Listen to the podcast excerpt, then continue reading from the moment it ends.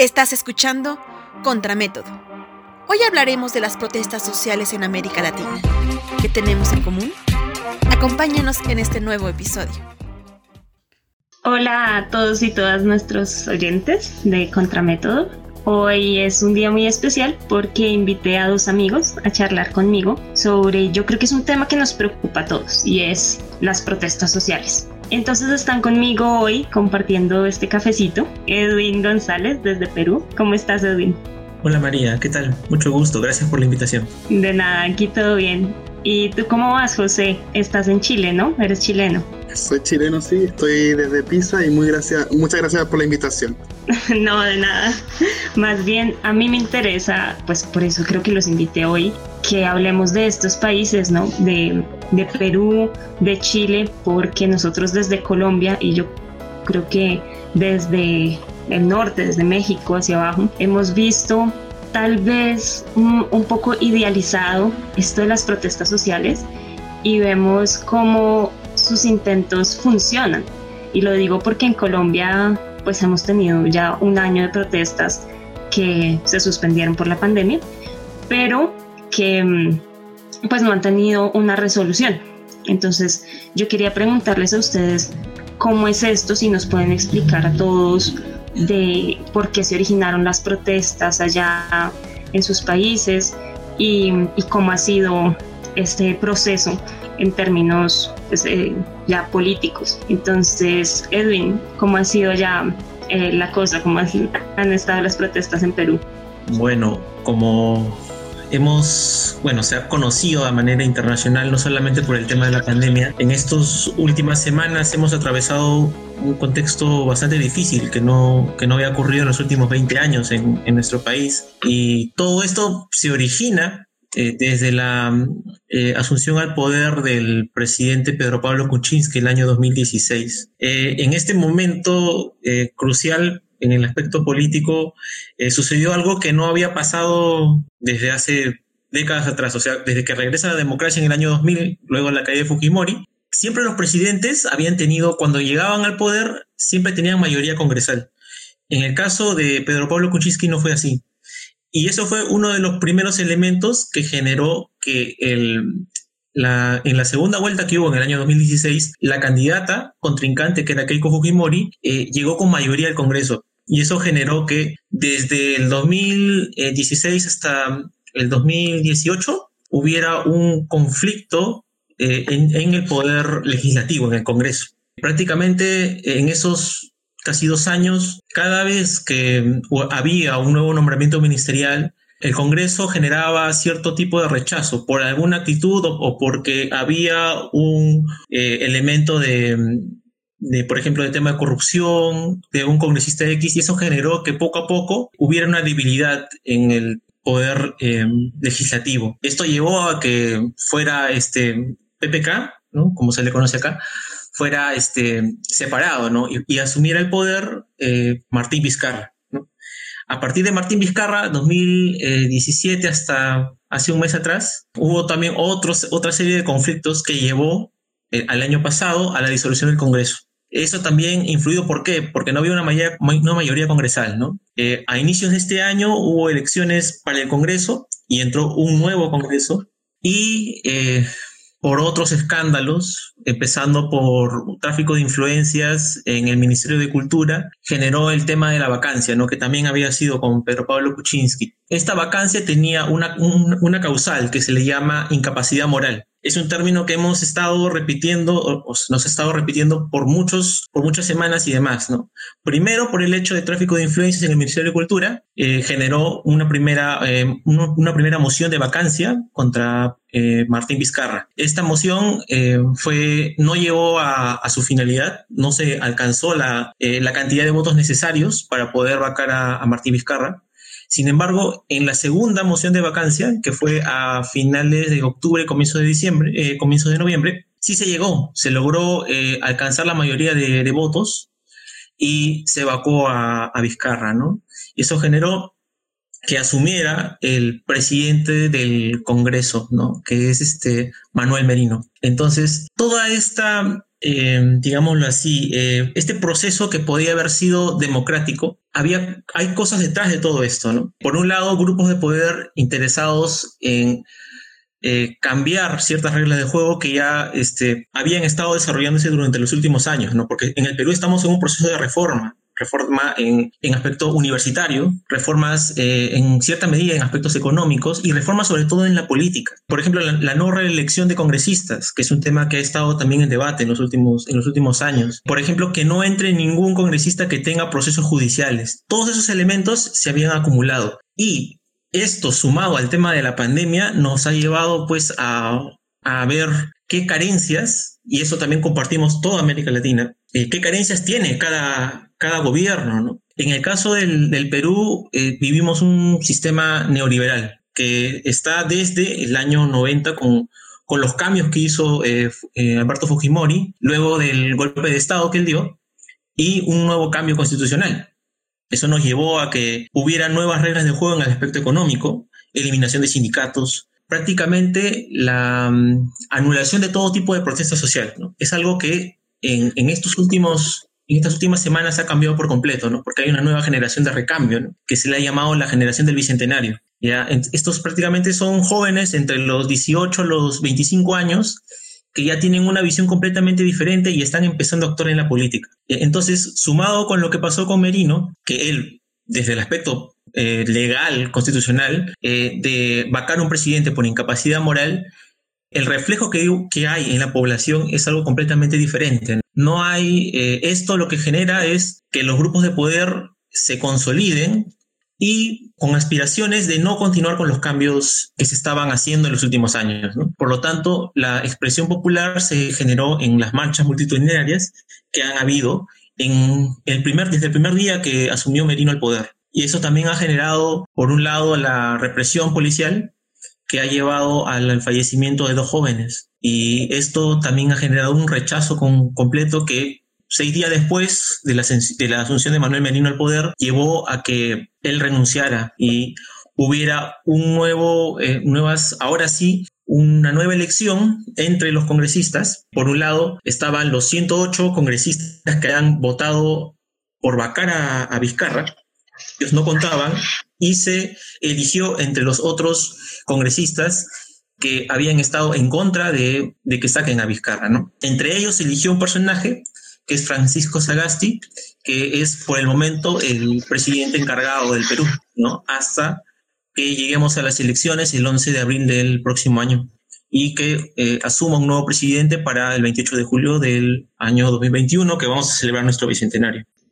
Sí, eh, tiene mucho que ver en relación a este contexto más neoliberal que un poco la crítica fundamental, ¿cierto? Como la dignidad de las personas eh, y cómo el Estado se hace cargo de la sociedad, en cierto, no solamente en términos más legales, sino que también en términos más sociales y de ayuda, digamos, bienestar. Eh, entonces, todo esto empezó, yo creo que un elemento esencial es, bueno, claramente los estudiantes, ¿cierto? Constantemente se hace referencia previo al estallido social, previo a octubre, del 2019.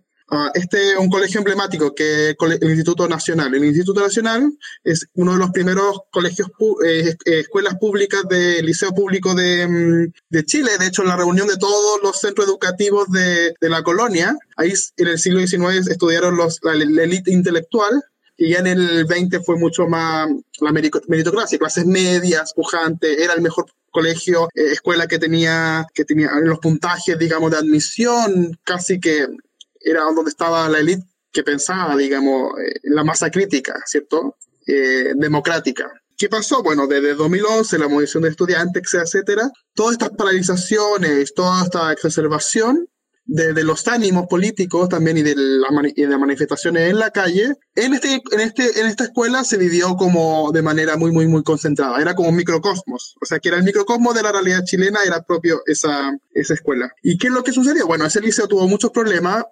Eh, en Chile, eh, por la reforma de Pinochet, las escuelas públicas dependen del municipio, que es algo imposible porque los municipios son muy pequeños, no, no pueden sustentar, hay un serio problema económico, etcétera. Lo que sucede es que el alcalde de derecha enfrentó la situación en ese instituto como si fueran eh, vándalos, ¿cierto? Estos delincuentes, hubo un poco una persecución, o encuentros, eh, los policías pasaban todos los días dentro de, esa, institución en, una cosa muy represiva, ¿cierto?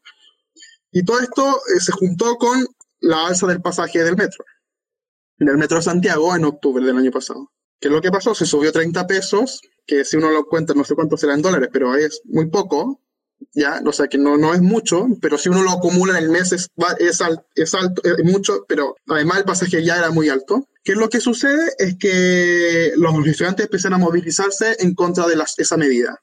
Pero ahora uno entiende, y de hecho está como el lema eh, que dice no fueron 30 pesos, sino que fueron 30 años, ¿cierto? Porque esa fue la gota que rebasó el vaso. Y esto se, se, se, concentró en, en, toda una serie de mm, declaraciones públicas de los políticos de derecha, un poco una burbuja intelectual fuera, que decía que, bueno, los estudiantes tienen el pasaje gratuito. ¿Por qué, ¿Por qué alegan? ¿Por qué están reclamando si tienen pasaje gratuito? Que es no entender que lo, esos, esos estudiantes muchos de ellos viven en clase media o, clase baja, tienen familia, ¿cierto? Que también utilizan el medio de transporte. O sea, que ellos lo tienen gratis, pero su madre no, su padre no, sus tíos, su abuelos, etc. Y todo eso empezó fuertemente con una represión. El gobierno intuitivamente pensó que como tratándolos de vándalos y castigándolos como delincuentes, esto iba a bajar, pero ¿qué es lo que pasó? La población estaba de acuerdo. Y estaba de acuerdo no solo porque la vida, no solo porque eran 30 pesos, sino porque la vida, el costo de la vida en Santiago precisamente es muy, muy, muy alto en función a los sueldos. Más del 50, casi el 50 o más del 50% de la población eh, gana, en euros, no, en dólares es como 400 dólares o menos, incluso menos, no me acuerdo. Pero que no es tanto para el costo que es Santiago, ¿cierto? Que, que puede costar como Madrid. O sea que, y, y que hablamos completamente de, precios de, sueldos totalmente distintos. Entonces ahí empezó una, una, una fuerte, mm, un fuerte conflicto entre la represión policial y la enfrentación de estudiantes que empezó a ganar ánimos y la gente se empezó a involucrar. A involucrar no solo porque porque por el metro, sino porque precisamente era el sistema. ¿Y qué es lo que pasó? Y hubo como esto como una imagen bizantina, digamos, una querella de iconoclasta, digamos, y empezaron a quemar el metro, que para, para Chile, o sea, para Santiago, la cosa que más uno, uno dice que funciona bien, que funciona perfecto, que es limpio, o sea, que es símbolo de la modernidad en Santiago ahora, en esa época o ahora mismo, es el metro que es una institución pública, o sea, que era como la gente eh, de derecha no podía creer cómo habían destruido esto, que era como el símbolo de la, o sea, es como destruir la modernidad, pero es que al final no, no es destruir la modernidad, sino que es enfrentarse al sistema. ¿cierto? Y, y, y, quemar símbolos, que eso se ha hecho toda la vida, que sea un metro ahora o no, no. Bueno, hizo todo se encadenó en, un acuerdo político entre, la entre las distintas fuerzas parlamentarias para poder descomprimir la calle, que la calle al final, la, la masificación, la masa no tiene un símbolo político en sí. Todos se tratan de arrogar y de identificarse con como, bueno, echar agua para mi molino, pero no, eh, pero las fuerzas políticas llevaron, algunas de las fuerzas políticas, la gran mayoría, llegaron a un consenso para hacer un cambio constitucional. ¿Por qué se llegó a eso? Porque claro, muchas de las cosas que se habla, la dignidad, eh, etcétera, el problema del Estado, la representatividad, la corrupción, etcétera, etcétera, tienen su nicho un poco en esta constitución que amarra un poco el Estado y que, y que hace que sea un Estado pequeño, que ahora tenga una forma muy amorfa porque no ha crecido organizadamente, etcétera, etcétera. Entonces me interesa mucho lo que decía Edwin sobre la generación de, bicentenario, porque yo creo que al igual que, yo no sé cómo es la historia peruana, no tengo, pero el centenario precisamente, en Chile se vivía una crisis del sistema político con una crisis social, se llamaba la cuestión social, o sea, cómo el, Estado no podía, eh, no pudo manejar, ¿cierto?, la pobreza, el nivel de desempleo, etcétera, Mientras se está festejando el, centenario con maravillosas obras, que son las obras que tenemos en Santiago, o sea, monumentos, la Biblioteca Nacional, el Museo de Bellas Artes, palacios, eh, etcétera, se construyeron en esa época. Entonces también un poco la desigualdad, ¿cierto? De este uso político del bicentenario como festejo, pero que hace que la gente piense también en, bueno, hay que un poco responder a ese relato, ¿no? ¿Somos tan grandes o tan gloriosos como el Estado dice que somos o no? Uy, excelente pregunta. yo como para contrastar también les cuento un poquito de Colombia, de cómo van las cosas aquí, porque, bueno, ustedes tienen en Chile ya el proceso de la constituyente, ¿no? En Perú, pues ya van, eh, me corregirás, tres presidentes que bajaron en, ¿qué? ¿Cuatro años? En una semana se dice, ¿no? En una semana. Cuatro, cuatro en cinco años y tres en una semana.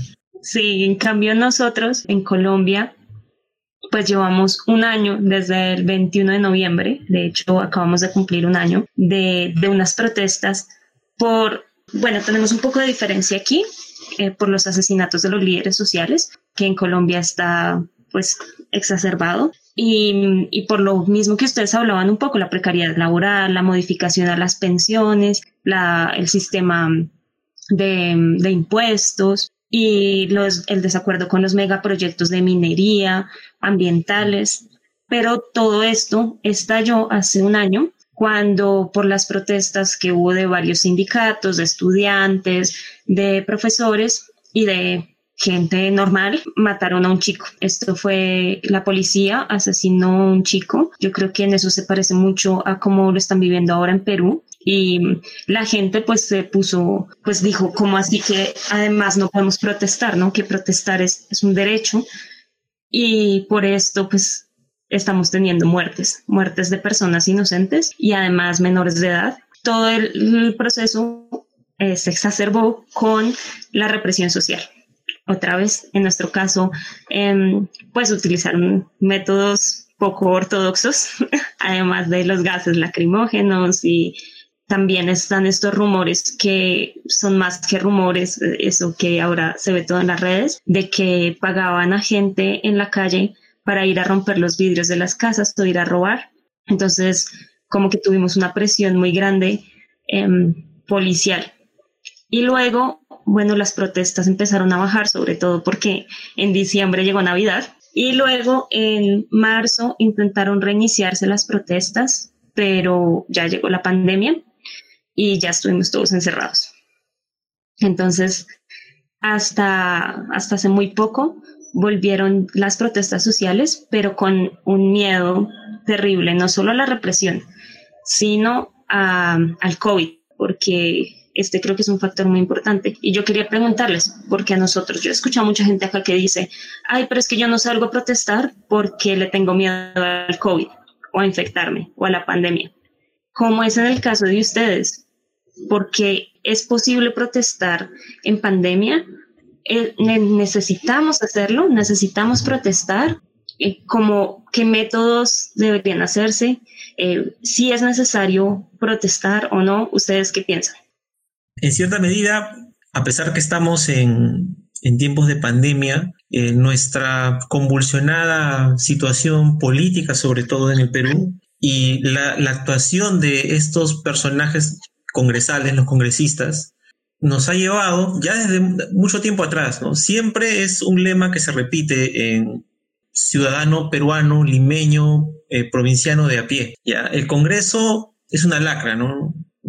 Este, no, no se puede hacer nada en, el Congreso, solamente van se eligen para ganar un sueldo eh, superior al promedio, ¿no? Entonces, eso es, esa eh, inconformidad ha estado aumentando, ¿no? Y ahora en este gobierno, de, bueno, el gobierno en conjunto de PPK y Vizcarra, ha llevado eso a una situación de tensión, de tensión máxima, que eh, se llevó en un primer momento con el, cierre del Congreso, de manera eh, legal, obviamente, eh, una nueva elección congresal para, para continuar en el periodo que les queda, ¿no? En este nuevo Congreso. Sin embargo, la, situación continuó. Y ahora estamos en tiempos de pandemia y, o casualidad, se genera este cambio, ¿no? Porque ellos tenían el interés de sacar a Vizcarra, ¿no? De, vacar a Vizcarra. Entonces, cuando se logra eso, en las calles se genera una, indignación.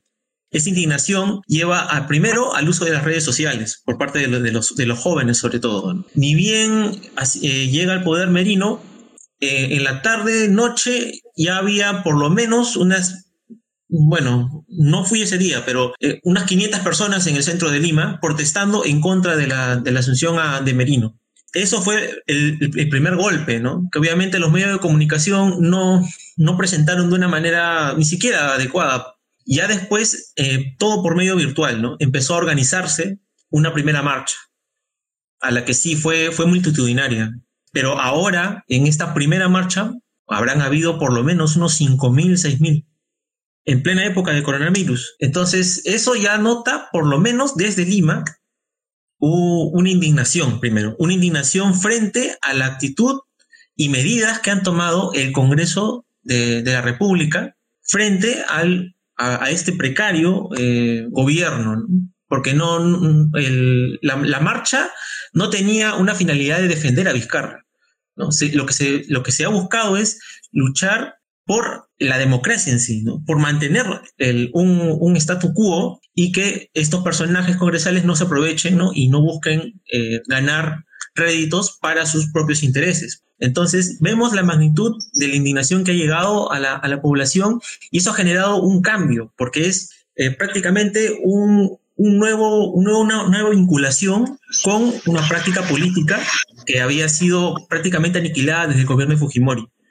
Porque siempre, desde la caída de la, de la dictadura eh, fujimorista, cada vez que había una lucha, se les adjetivaba a, a los chicos que salían, sean de universidad o sean de algunas agrupaciones culturales o sociales, con el, con el título de terrorista, ¿no? Tú, tú te movilizas, ah, eres terrorista, ¿no? Eres relacionado con Sendero, Sendero Luminoso. Inclusive ahora también han querido hacer, la policía ha querido hacer eso, lo mismo, porque había un grupo de, eh, JC, que es de la Juventud Comunista de Patria Roja, un grupo, eh, bueno, de, corte izquierda acá en el Perú, salió a movilizar y usó su, su símbolo de la hoja y el martillo. Entonces, eso eh, usaba la policía para decir que hay infiltrados este, terroristas, pero eso no es así. Entonces, el joven de la generación del Bicentenario ahora tiene, está, está lejos de esa, de esa actitud, ¿no? O sea, ya es un, no, no, han tenido esos prejuicios que chicos que ahora ya están llegando a la base 3 y que son de base 3 han, han tenido. Entonces, ellos tienen una actitud completamente diferente. Y eso unido a los otros grupos, por ejemplo, de hip hop, eh, los mismos barristas de los, de los grupos de, de fútbol han salido a, a, marchar juntos, ¿no? La UA, el, el Alianza, eh, han salido unidos. Entonces, eso, por ejemplo, genera otros elementos que no se habían visto antes. Inclusive en el tema de los memes también, la adjetivación a esta, est estos grupos de derecha eh, los califican como los viejos lesbianos, ¿no? Esos son eh, los grupos de derecha tradicionales de siempre. ¿no? Entonces, eso ha generado, ¿no? Eso es lo que puedo decir por ahora.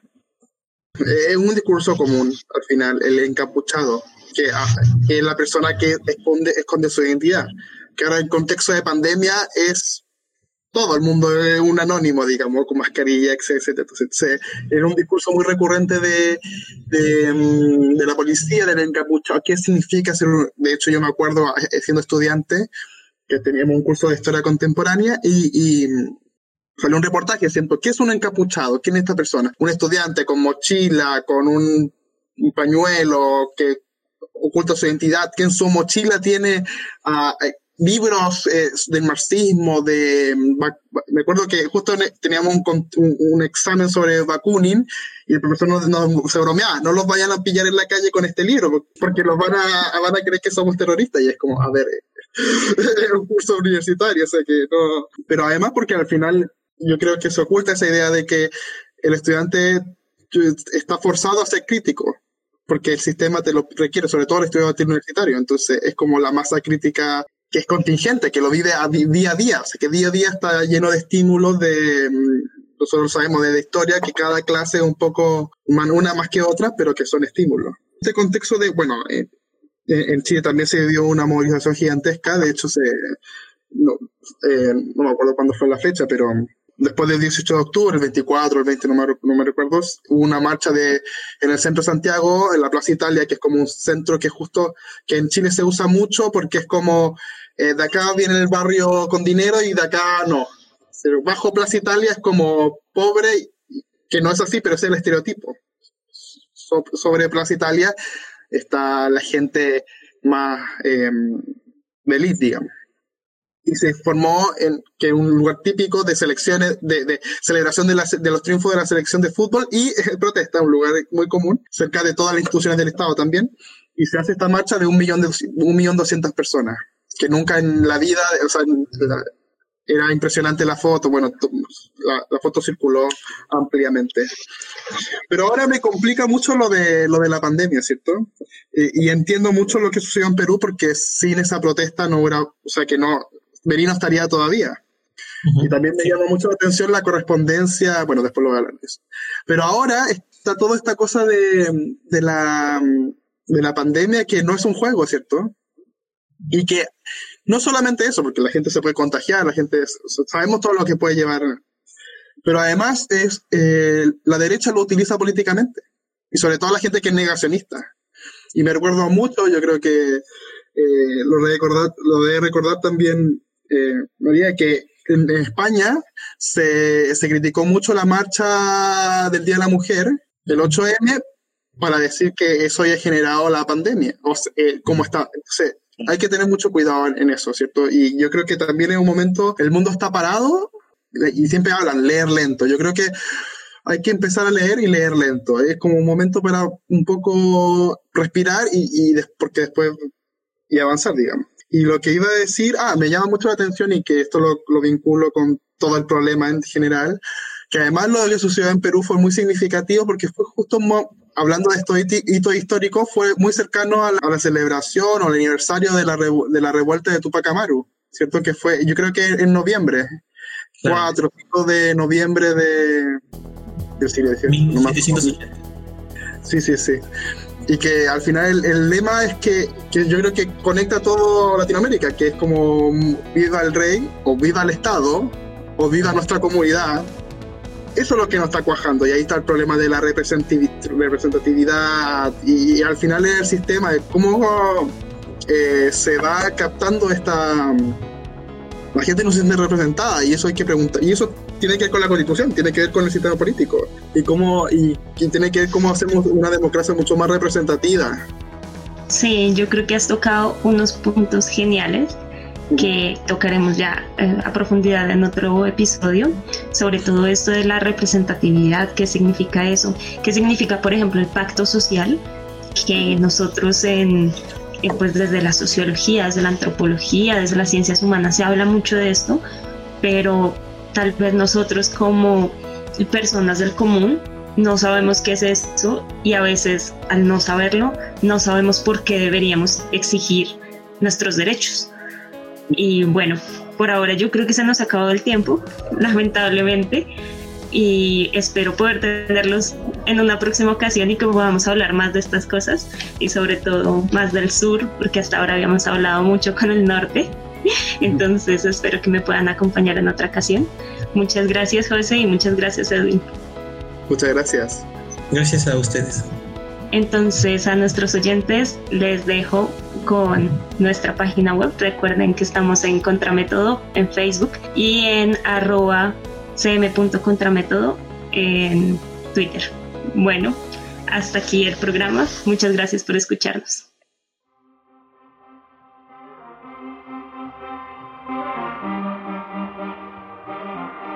Gracias por conectarte a Contramétodo. No olvides comentarnos qué piensas de las protestas sociales en nuestros países. Hasta la próxima.